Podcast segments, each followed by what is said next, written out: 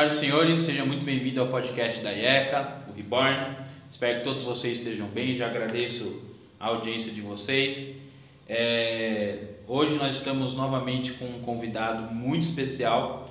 Já tivemos a presença dele uns podcasts atrás e a gente sentiu a necessidade de gravar mais um podcast com um tema muito da atualidade, um tema muito delicado também. Então peço a compreensão de vocês, que vocês entendam tudo que ele for explicar e não pega tudo fora do contexto, tá? Se você tiver uma dúvida, chame a gente no, nas redes sociais que a gente pode passar o contato dele para você.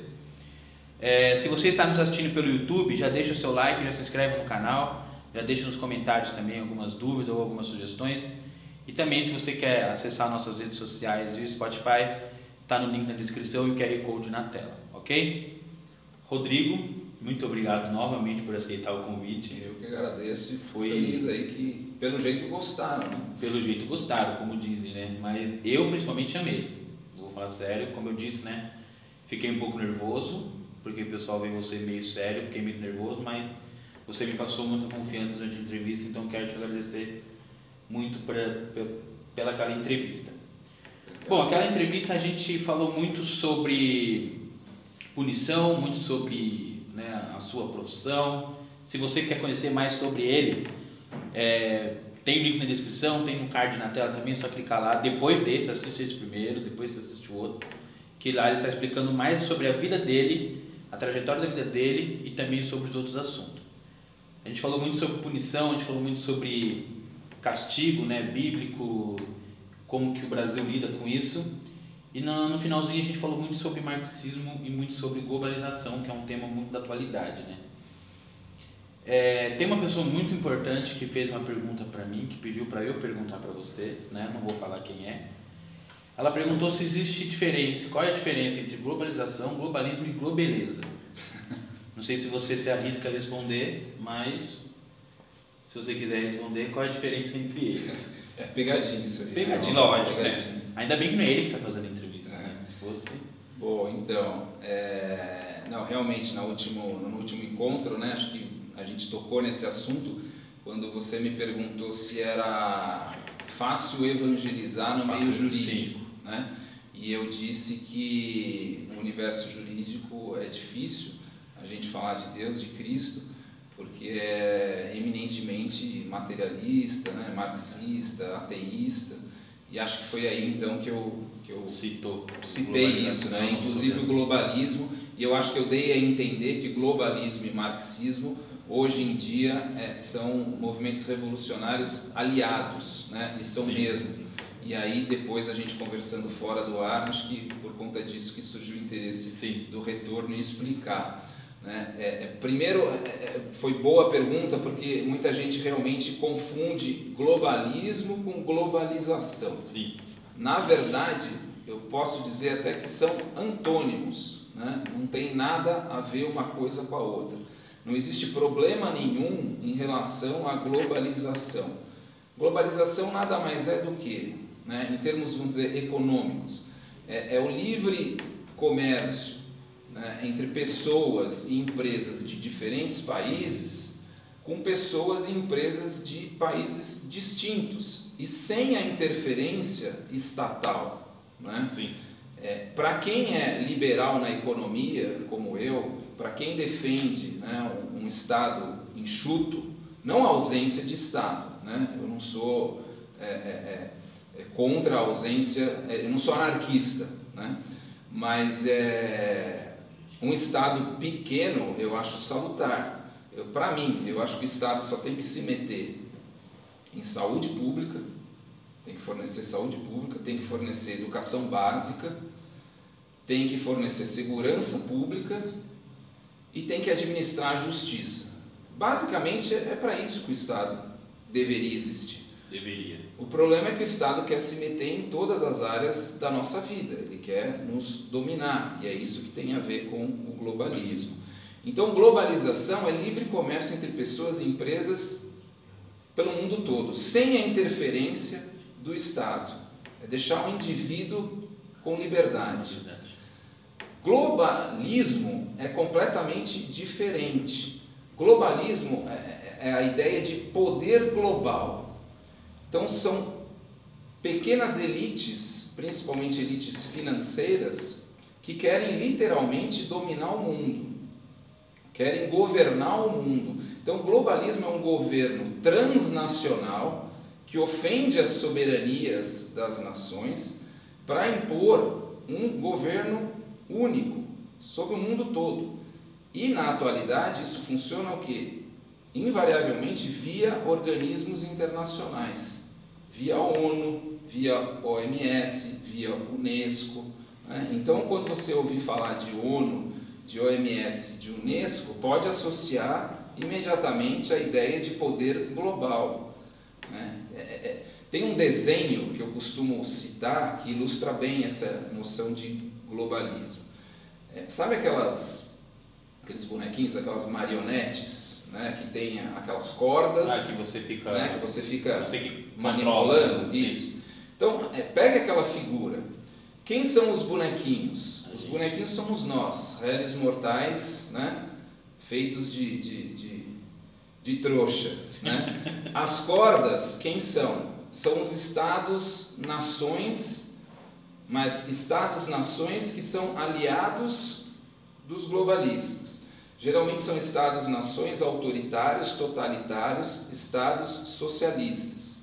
Então, nós, manipulados pelas cordas, que são esses Estados totalitários, e quem manipula as cordas é essa pequena elite financeira globalista que se associa com Estados e nações geralmente também totalitários, né, autoritários que querem concentrar poder, e os, essa pequena elite não eleita, que não recebe um voto de qualquer um de nós, acaba mandando muito mais do que as nossas leis e os nossos né, governos. Então, é a associação dessa pequena elite financeira com esses estados-nações socialistas, que eles têm o mesmo ideal de controle, de totalitarismo, e nós somos os bonequinhos manipulados por todos eles. E tem gente que gosta de ser bonequinho.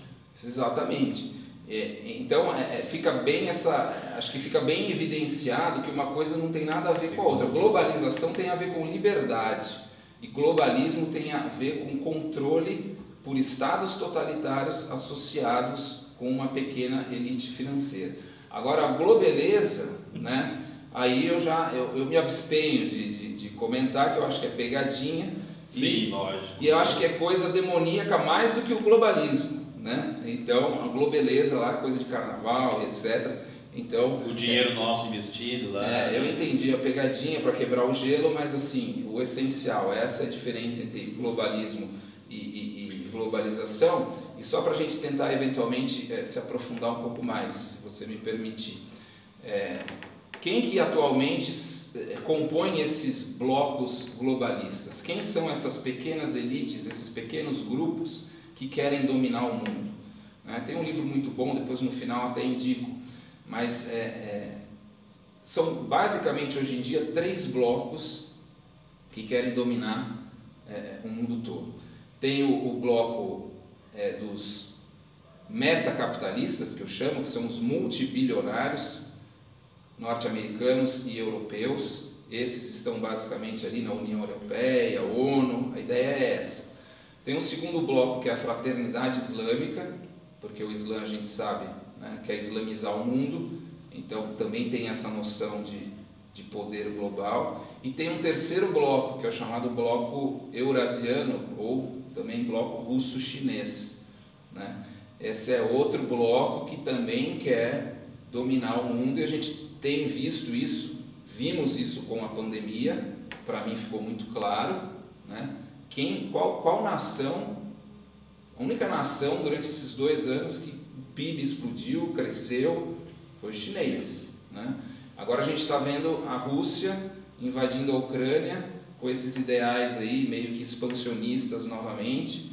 Então é, é muito claro a existência desses três blocos que em algum momento eles vão ter que lutar entre si.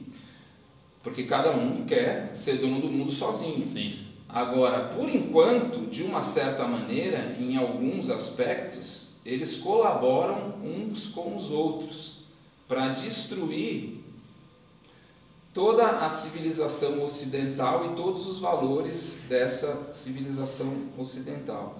Então, assim, é uma noção que eu acho é, é, básica. A gente saber quem são os três blocos globalistas. No Ocidente, que é o nosso caso, no Brasil, o bloco mais evidente é desses metacapitalistas multibilionários, que são quem? Vamos dar nome aos bois. Né? É, Soros, acho que todo mundo já ouviu falar, que tem aquela Open Society Foundation, né? é, os, a família Ford, da Fundação Ford, é, os MacArthur, que é a Fundação MacArthur, temos também, quem mais? É, outras grandes fundações, agora estava esquecendo, ah, do Bill Gates e, e Melina Gates, que é a Fundação Bill e Melina Gates, que desenvolve vacinas, né? daqui a pouco dá para falar sobre isso um, um pouco. Então, essas pessoas, na verdade, elas injetam muito dinheiro nas pautas que são interessantes para eles, e essas pautas fazem com que a cultura ocidental venha a ruir.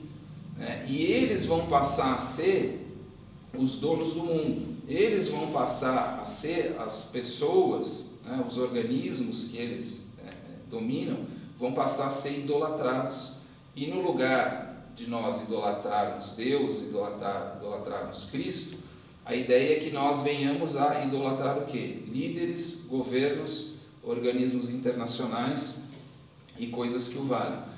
E eles hoje em dia, eles trabalham em conjunto, como eu disse, essa elite, esses blocos, com esses estados totalitários, porque eles querem controle e dominação e querem também destruir a pauta judaico-cristã. Muita gente não entende quando a gente fala, ah, é, mas determinada pauta é, não é comunista, não é esquerdista, não é socialista, porque o Jorge Soros ele é um multibilionário, né? e a noção que a gente tem de socialismo é sempre de, é, de ser contra o capitalismo, etc. Mas na verdade eles são aliados, né? como eu disse, a pauta é a mesma, eles querem destruir a, a civilização ocidental, eles querem destruir a filosofia grega, o direito romano e a moral judaico-cristã, porque sem isso eles não vão conseguir serem os, os deuses do universo. Né?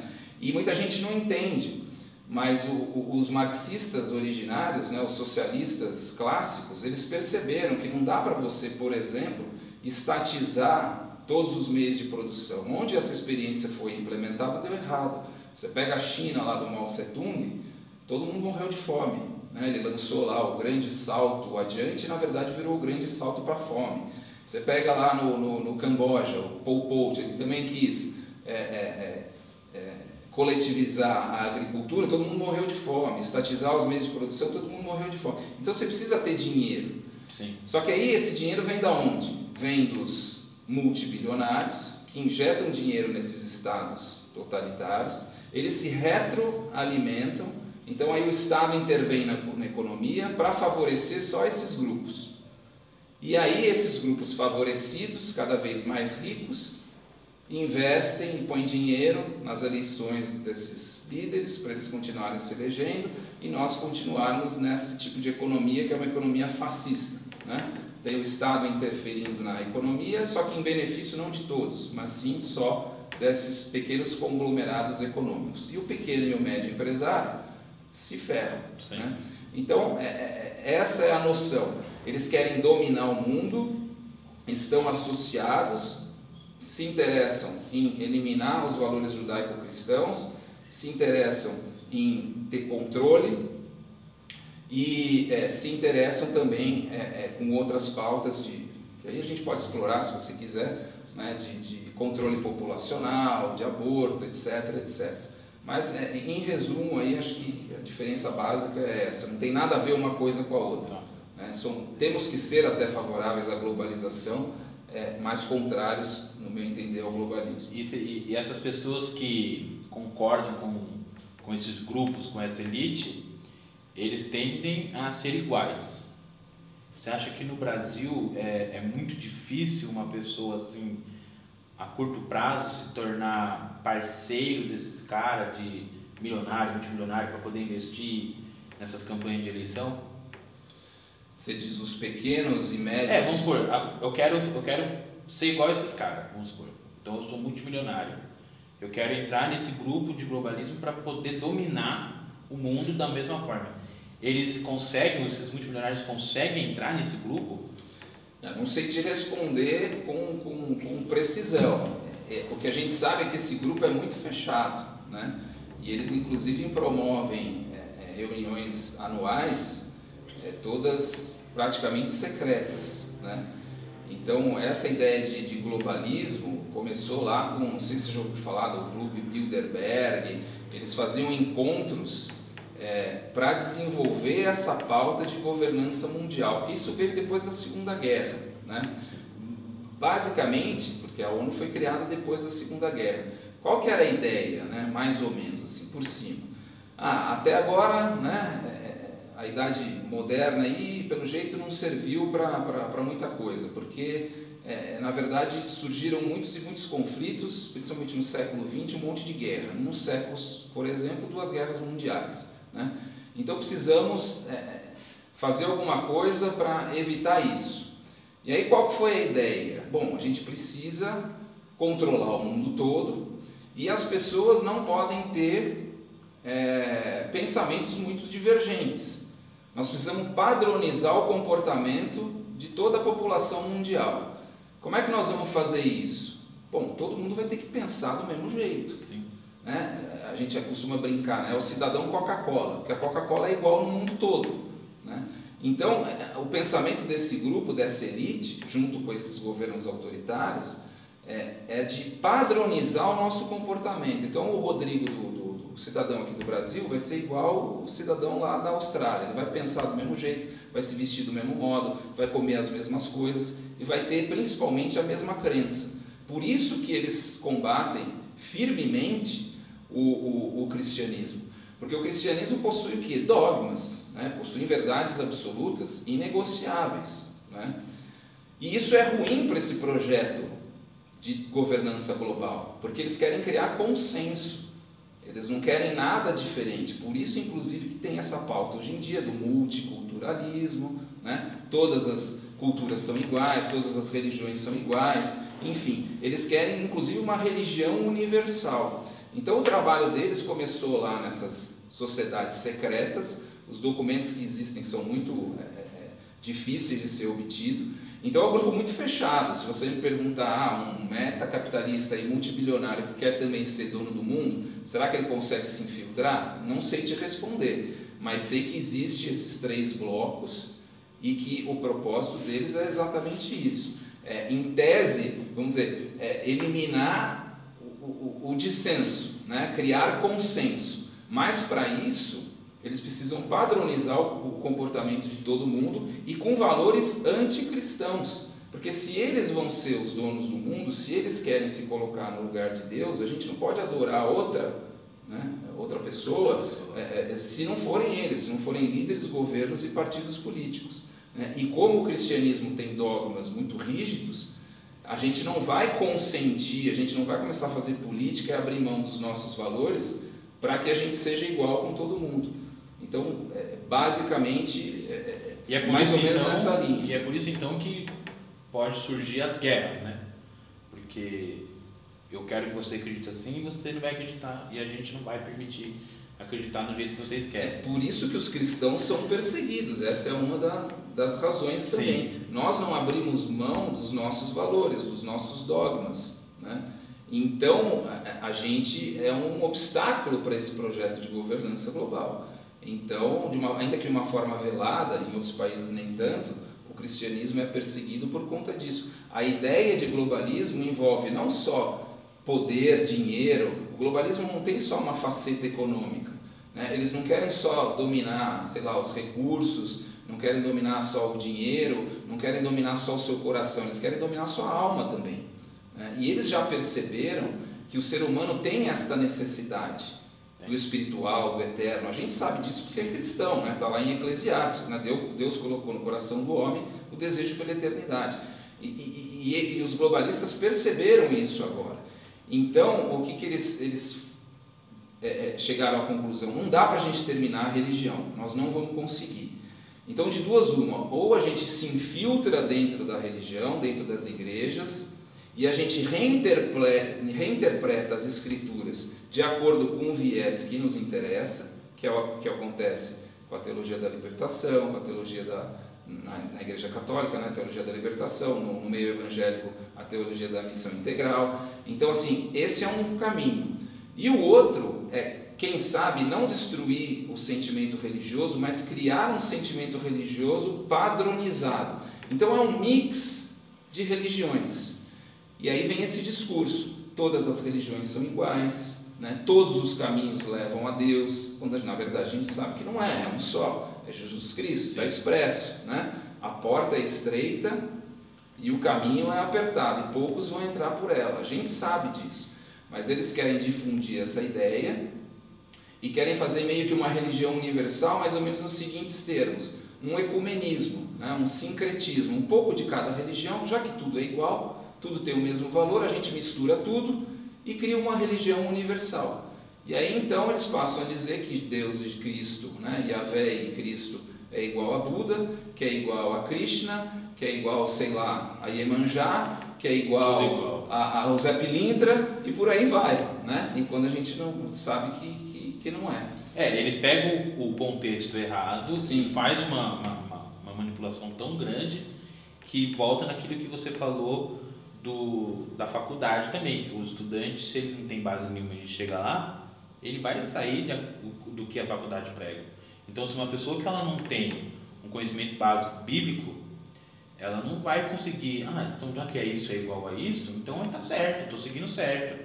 Que nem entra naquele que a gente falou de é, quem somos nós para julgar. Daí o, o, advogado ele fala na cabeça da pessoa, a pessoa fala, aqui sou eu para julgar, então eu não vou, não vou julgar. E aí essa massa de pessoas ela manipula, ela pega fora do contexto, aplica na cabeça das pessoas que não têm um conhecimento bíblico para poder sólido. sólido e aí acaba entrando e acreditando. Então essa essa elite ela vai sendo cada vez mais verdadeira aos olhos, aos olhos das pessoas. Mas como cristão a gente a gente vai sempre bater de frente porque não é o certo.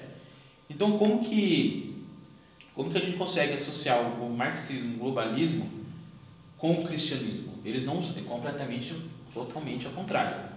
Como que a gente, como cristão, a gente deve se posicionar diante deles, desses, dessas elites, desses grupos que querem que a gente mude de ideia, aceitação? Bom, é, bom vamos lá. É, como você falou, né, por partes. É, marxismo, globalismo é completamente antagônico ao cristianismo.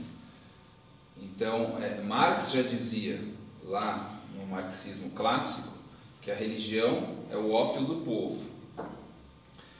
Na verdade, Marx acreditava, na verdade, não foi ele, né, porque ele morreu antes, mas depois os neomarxistas, eles fizeram uma análise do movimento marxista clássico e chegaram à seguinte conclusão: bom, o proletariado, que era classe revolucionária, né, originária, é, é, eles disseram, bom, eles não aderiram à revolução, tanto que os proletariados eles pegaram em armas e foram lutar com outros proletariados na Primeira Guerra.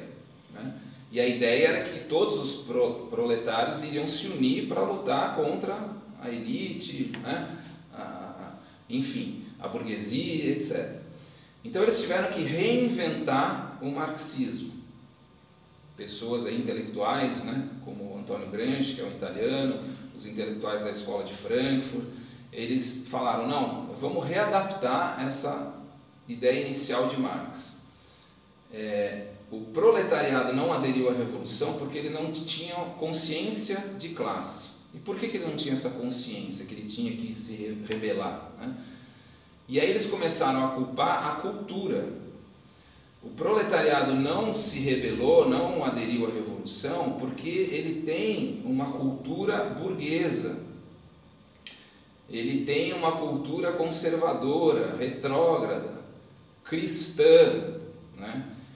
Então, esses neomarxistas passaram a desenvolver a seguinte tese: nós temos que destruir esta cultura burguesa, que aí sim a nossa classe revolucionária vai aderir à revolução. E aí passaram a atacar, como eu já falei, a filosofia grega, o direito romano e a moral judaico-cristã.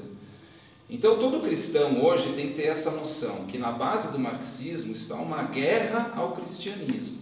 Tanto Marx já dizia que a religião era o ópio do povo, porque fazia com que aceitasse tudo, né, colocasse a esperança numa outra vida e não nessa, então por isso eles se omitiam. Né? É, e os neomarxistas também são contra, porque culparam a nossa cultura, em especial a moral judaico-cristã, pelo fato de os proletários não terem aderido à revolução.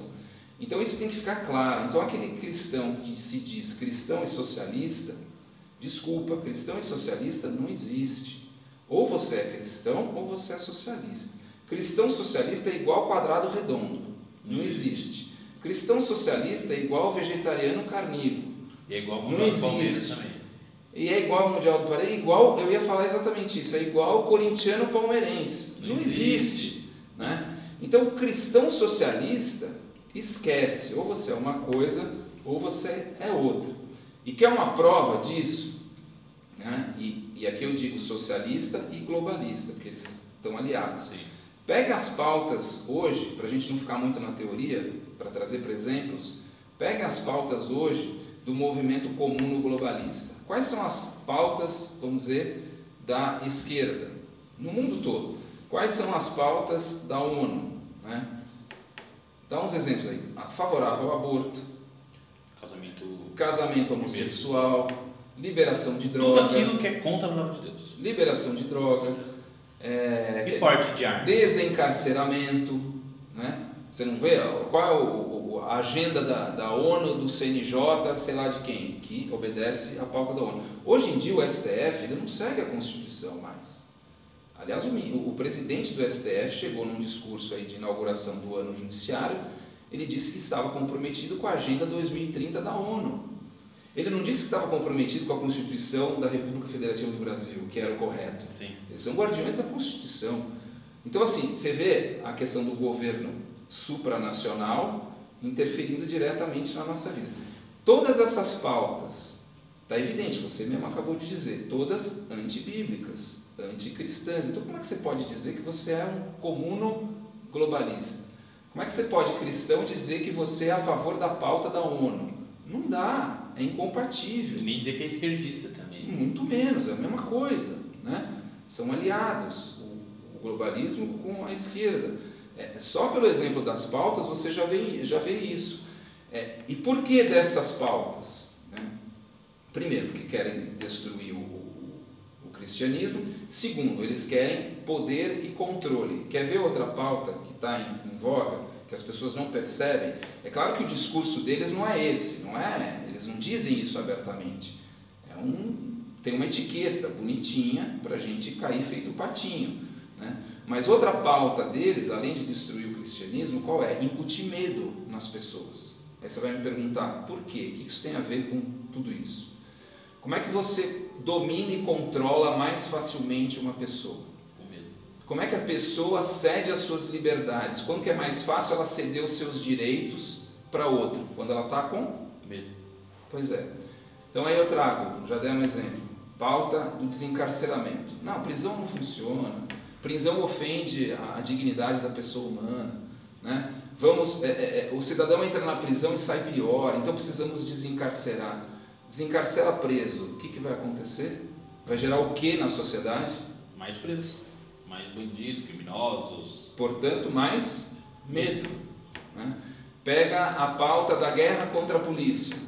É uma pauta globalista, da ONU e da esquerda que, que aconteceu nos estados que a Polícia Militar entrou em greve aqui? Experiência do Brasil, Espírito Santo, Santo outros né, lá no Nordeste. Todo mundo aproveitou e fez o que queria. E a população ordeira e trabalhadora ficou com o quê?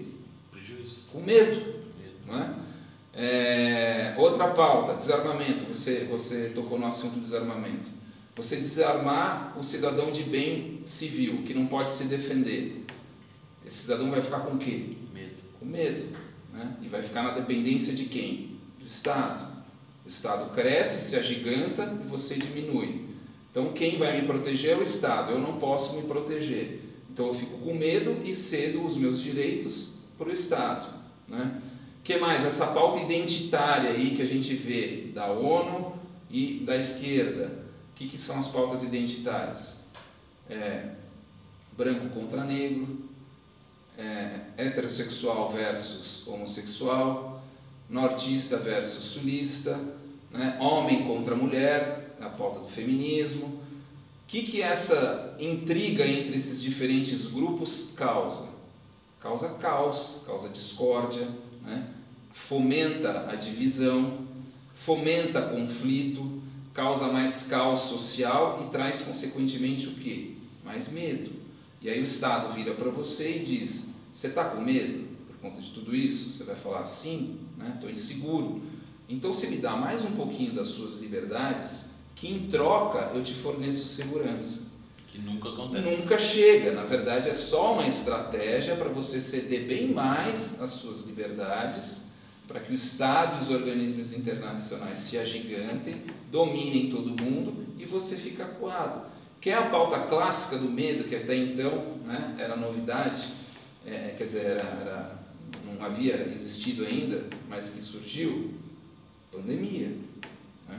Não estou querendo minimizar o problema, não estou querendo dizer que o vírus não existe, que ele não causa doença e que a gente não pode morrer. Mas da forma que foi exposta, né? Um monte de gente morreu, eu não nego isso. Sim.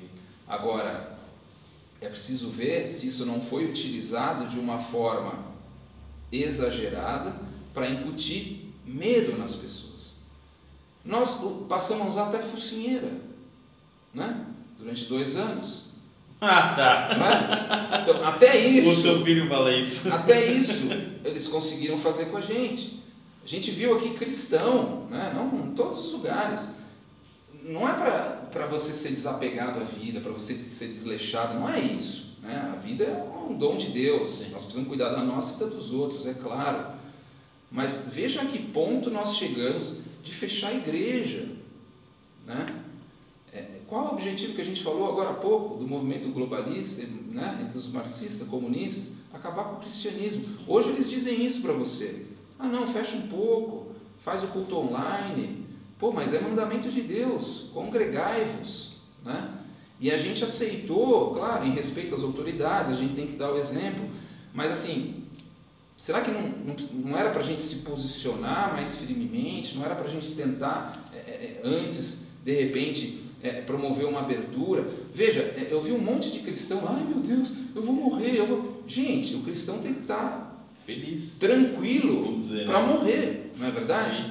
Porque eu costumo dizer o seguinte: é, é, quem tem muito medo da morte, pânico da morte, né, é porque na verdade. Não tem certeza da salvação. Exatamente. Quem tem muito medo da morte não tem certeza da salvação. É, é como Paulo dizia, né? Viver é Cristo, morrer é lucro. Então, assim, é, medo, medo, medo, por isso que a pandemia não acabava, né? Agora está um pouco menor, mas é, é, incute medo nas pessoas que elas fazem o que é, o cidadão quiser. Então, é destruir o, o, o cristianismo, incutir medo com todas essas pautas, a bandeira vai ser uma, mas no fundo, pode ver que todas as pautas têm por pano de fundo o medo, para a gente ceder os nossos direitos. E tem uma terceira pauta também muito importante do movimento globalista, que é do controle de natalidade. Né? E muitas vezes as pessoas falam, ué, mas o que, que isso tem a ver? Notem as pautas da ONU e também dos, do pessoal da esquerda, né? dos marxistas, comunistas. É, pauta do aborto. O que, que acontece com o aborto? Controle de natalidade, nasce menos pessoas, né? E qual a finalidade de controlar a natalidade? Na origem, isso aí começou lá nos Estados Unidos na década de 70, né? mas o, o, e eles estavam preocupados lá com outra coisa, acho que não vem ao caso. Mas hoje em dia, controle de natalidade significa o quê? Menos população, menos pessoas. Como é que você consegue controlar melhor? Eu pego sempre o exemplo da sala de aula. Você tem uma sala de aula com 50 alunos e uma sala de aula com 5 alunos. Onde você exerce domínio e controle de uma forma mais fácil? Na sala de 50 ou na de 5? 5. Então, é, é, eles são fissurados por controle de natalidade. Poucas pessoas, quanto menos pessoas, mais fácil de controlar. Aí as desculpas são outras. Né? Para o aborto, na verdade, eles querem controle de natalidade, na verdade, eles querem destruir o cristianismo, mas eles vão dizer que é direito individual da mulher. Da mulher né? É, é, pega a pauta, por exemplo, do ambientalismo, é uma pauta globalista, clássica, né? da esquerda também. Qual que é o discurso? Precisamos cuidar da natureza, daqui a pouco vai faltar água, vai faltar comida, vai faltar espaço. Né? É, a, a, camada de ozônio, o aquecimento global é fruto da atividade do homem. Então, quanto mais homem, pior para o meio ambiente. Então, precisa de menos gente. Mas na verdade não é nada disso. Na verdade, o que eles querem é controle de natalidade para exercer um controle de uma forma mais fácil. Então, pegue as pautas concretas e vejam se todas essas pautas da esquerda, da ONU, da OMS e da Unesco, vejam se não tem como pano de fundo destruir o cristianismo, é, é incutir medo, né? e isso é antibíblico, não é para a gente ser escravo do homem. Né? Não existe escravidão é, na Bíblia. Deus não se agrada com isso. A devoção é para Ele, né? não para o homem.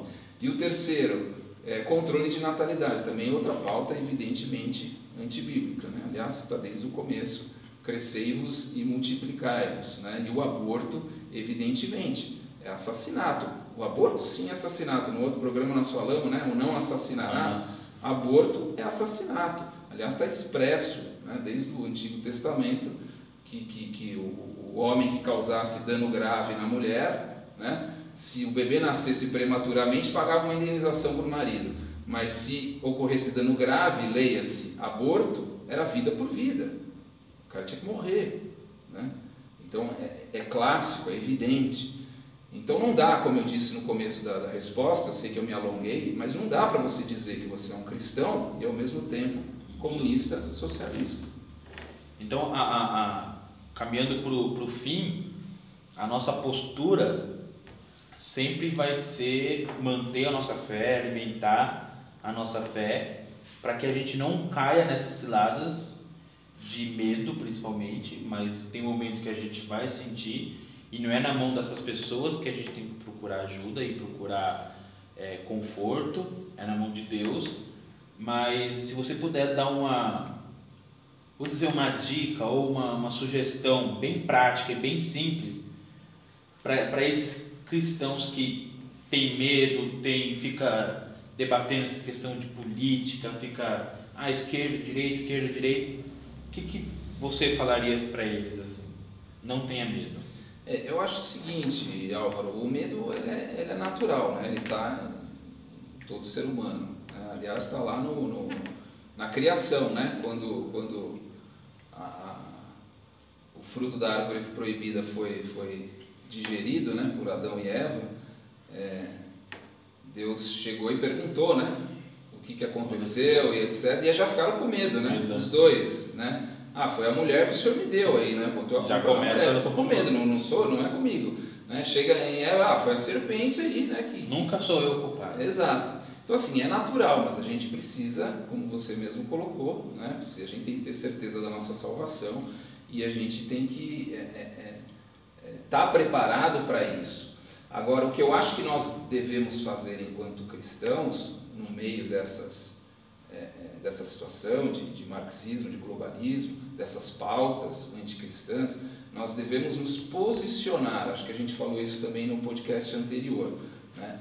Eu não prego aqui uma revolução, né? a Bíblia não permite isso. Eu não prego, prego desobediência, autoridade, não. Mas existe cidadania na Bíblia também. Paulo, quando precisou eh, clamar pela sua cidadania como cidadão romano, ele fez. Né? Então nós somos cidadãos. A igreja é apartidária, mas os cristãos não são apolíticos. Né? Então a gente precisa se posicionar, ser firme e precisa ter um pouco mais de coragem. O que eu vejo são muitos cristãos e muitas igrejas um tanto quanto acovardadas, principalmente nesse período de pandemia.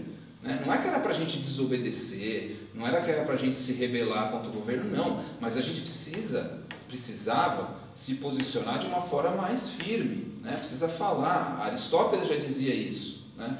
Por isso querem destruir a filosofia grega também. Que a coragem é a primeira das virtudes, porque todas as outras são dela decorrentes. A gente precisa é, é, se posicionar e defender a verdade. Né? É, é tem uma outra frase que é do, do Olavo de Carvalho, bem polêmica, mas ele diz, bem polêmico ele, né? mas a frase é perfeita. Moderação na defesa da verdade é um serviço prestado à mentira. Então, assim, a gente precisa falar, porque falar já é alguma coisa. A gente precisa é, fazer nesse sentido, né? no mínimo de, de se posicionar. E falar a verdade. Exato. O, o padre Antônio Vieira também dizia isso, católico, mas né? é, é, dizia que nós, é, é, nós é, efetivamente existimos quando nós fazemos alguma coisa. Né? Quando a gente não faz nada, a gente não existe, a gente apenas dura, perdura. Né? Então a gente precisa sair um pouco em cima do muro, eu costumo brincar com isso, né? É, é, que muita gente que fica em cima do muro, mas quando cai do muro sempre cai para o lado esquerdo. Né? É, é aqui, para quem entendeu o trocadilho, fica em cima do muro, mas quando cai, cai para cai a esquerda. Né? Então a gente sabe que existe certo e errado, justo e injusto, né? bem e mal. É, eu já vi muitos é, pregadores de, de outras igrejas é, dizerem assim: não, independentemente do lado que você está, deu vontade de perguntar: como assim, cara pálida? Né? Como assim? Eu posso ser esquerdo e ser cristão? É, não, não como assim independente não. do seu lado? Não tem essa. Né? O, o, o Theodore Roosevelt dizia assim, ser justo né, e justiça não é você ser isento entre o certo e o errado.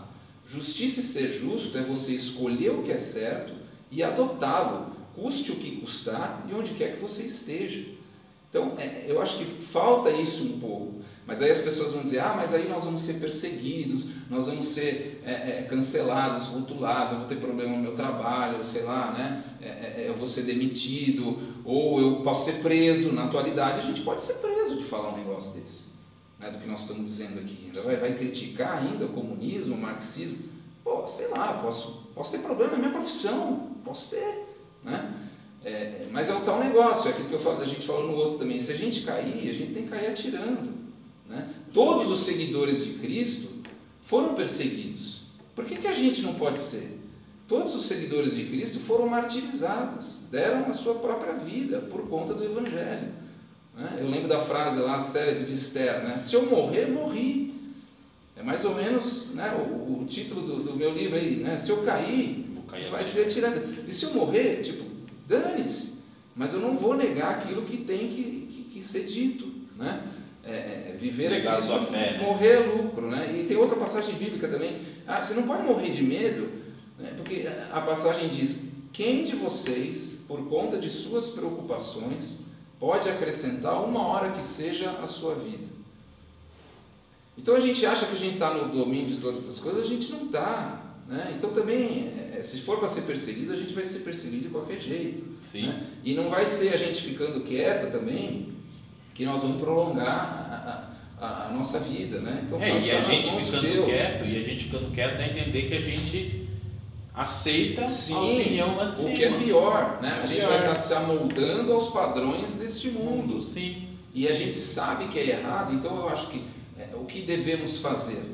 Não é se revolucionar, como eu disse, não é desobedecer, não é ser insubordinado. Querer não. a guerra, não, nada é, disso. É, mas posicionamento, firmeza, falar sobre isso, esclarecer as pessoas. Né?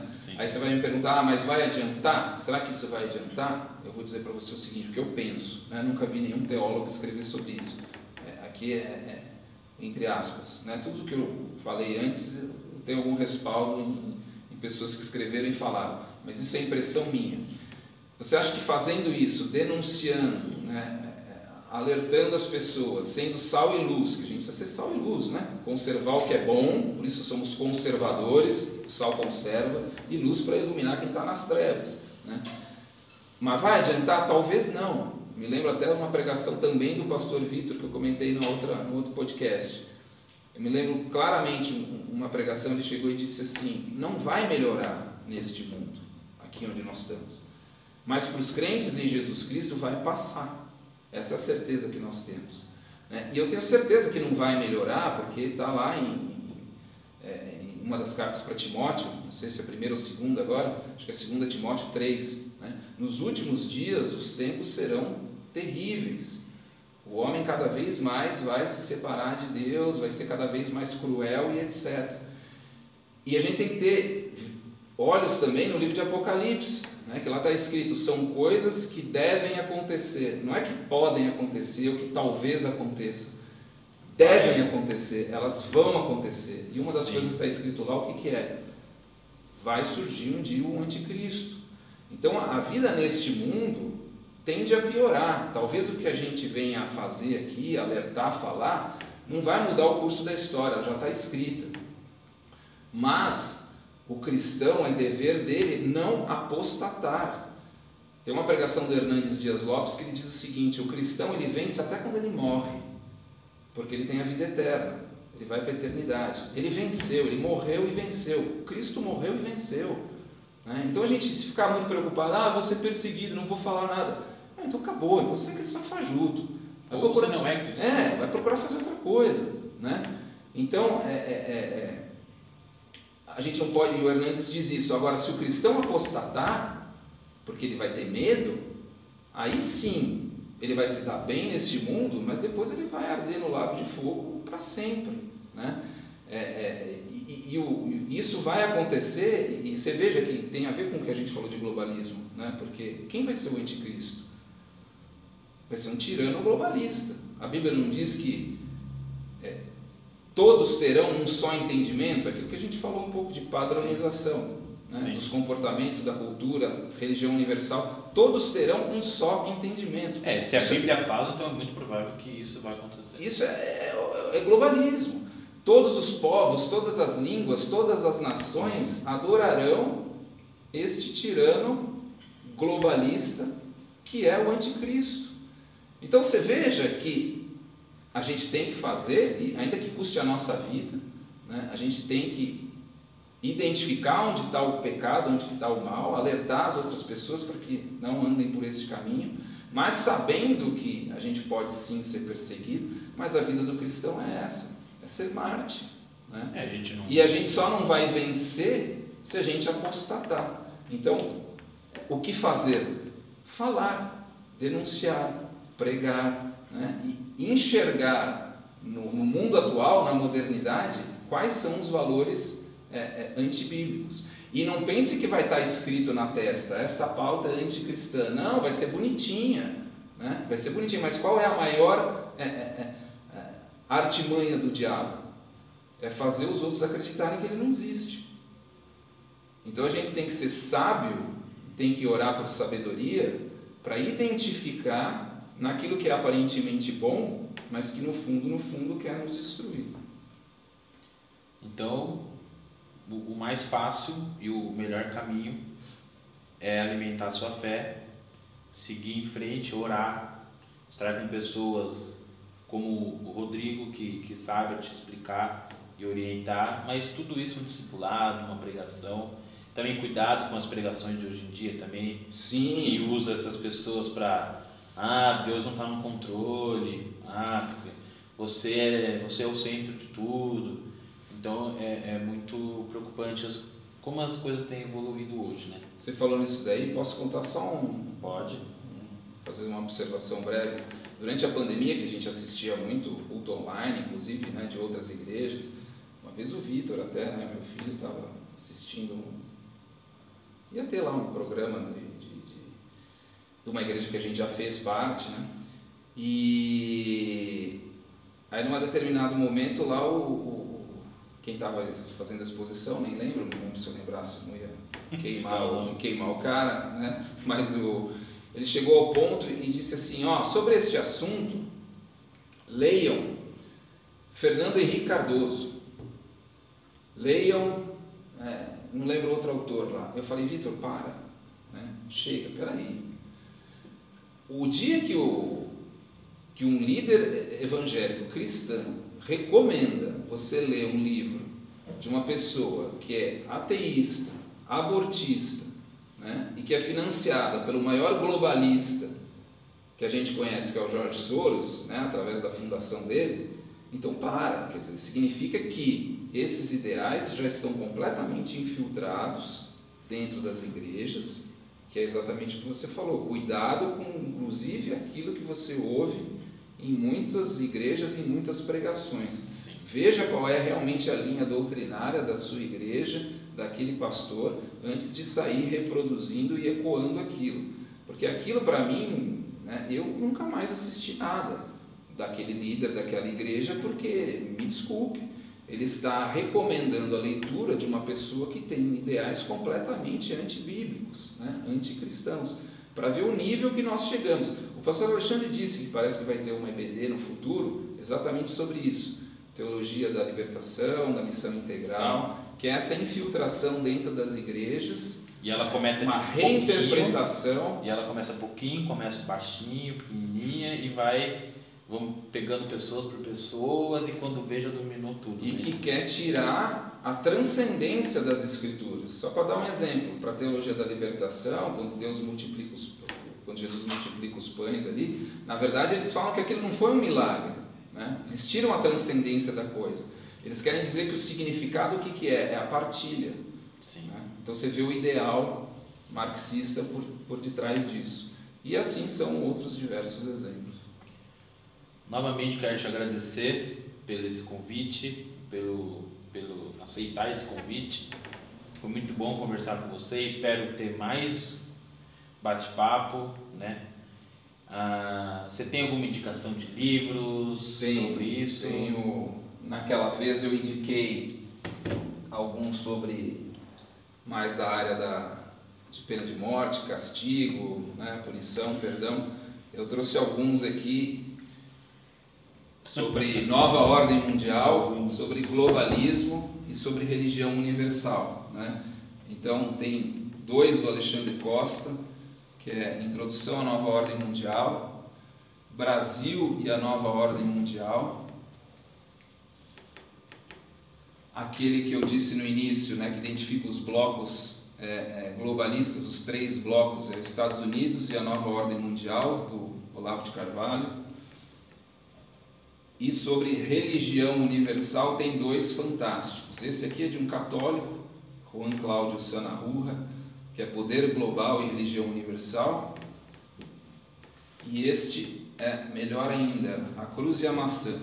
O mundo entre cristianismo e globalismo. Você vê que são coisas completamente distintas. É o professor Jean-Marie Lambert e o pastor Lucas Ferreira Leite. Esse também é muito bom. Esses dois últimos é sobre religião é, universal e os outros mais introdutórios dessa questão de, de globalismo e, e, e a aversão ao, ao cristianismo. É, é, bom falar de livro porque você sabe que o brasileiro quase não lê, não, né? não tem o hábito de ler. É, Aliás, esse é um dos nossos problemas. Você tem noção de quantos livros um estudante universitário no Brasil lê por ano? Um. Três. Chutei baixo. Chutou. Média. Mas é quem mais deveria ler. Né? universitário. Né? Eles leem em média três livros por ano. Então você vê o nível e tudo que chegou a coisa.